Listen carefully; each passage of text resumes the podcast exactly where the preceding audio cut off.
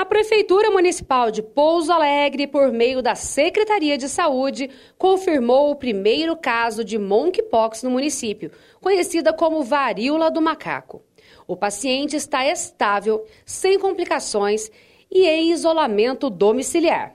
Os sintomas iniciais da varíola dos macacos são febre, dor de cabeça, dores musculares, dor nas costas, gânglios inchados, calafrios, lesões na pele que começam no rosto e se espalham pelo corpo, atingindo principalmente as mãos e os pés. Essas lesões começam a aparecer entre um e três dias após o aparecimento da febre.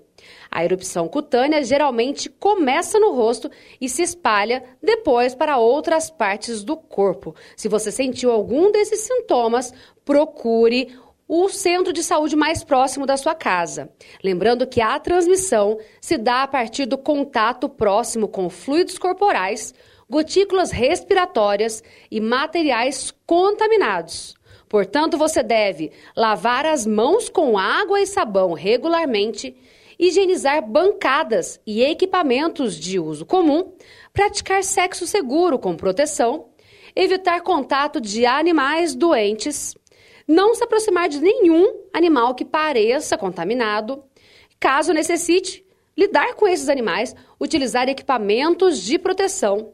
Não compartilhar roupas de cama ou toalhas com pessoas doentes e que possam ter a varíola dos macacos.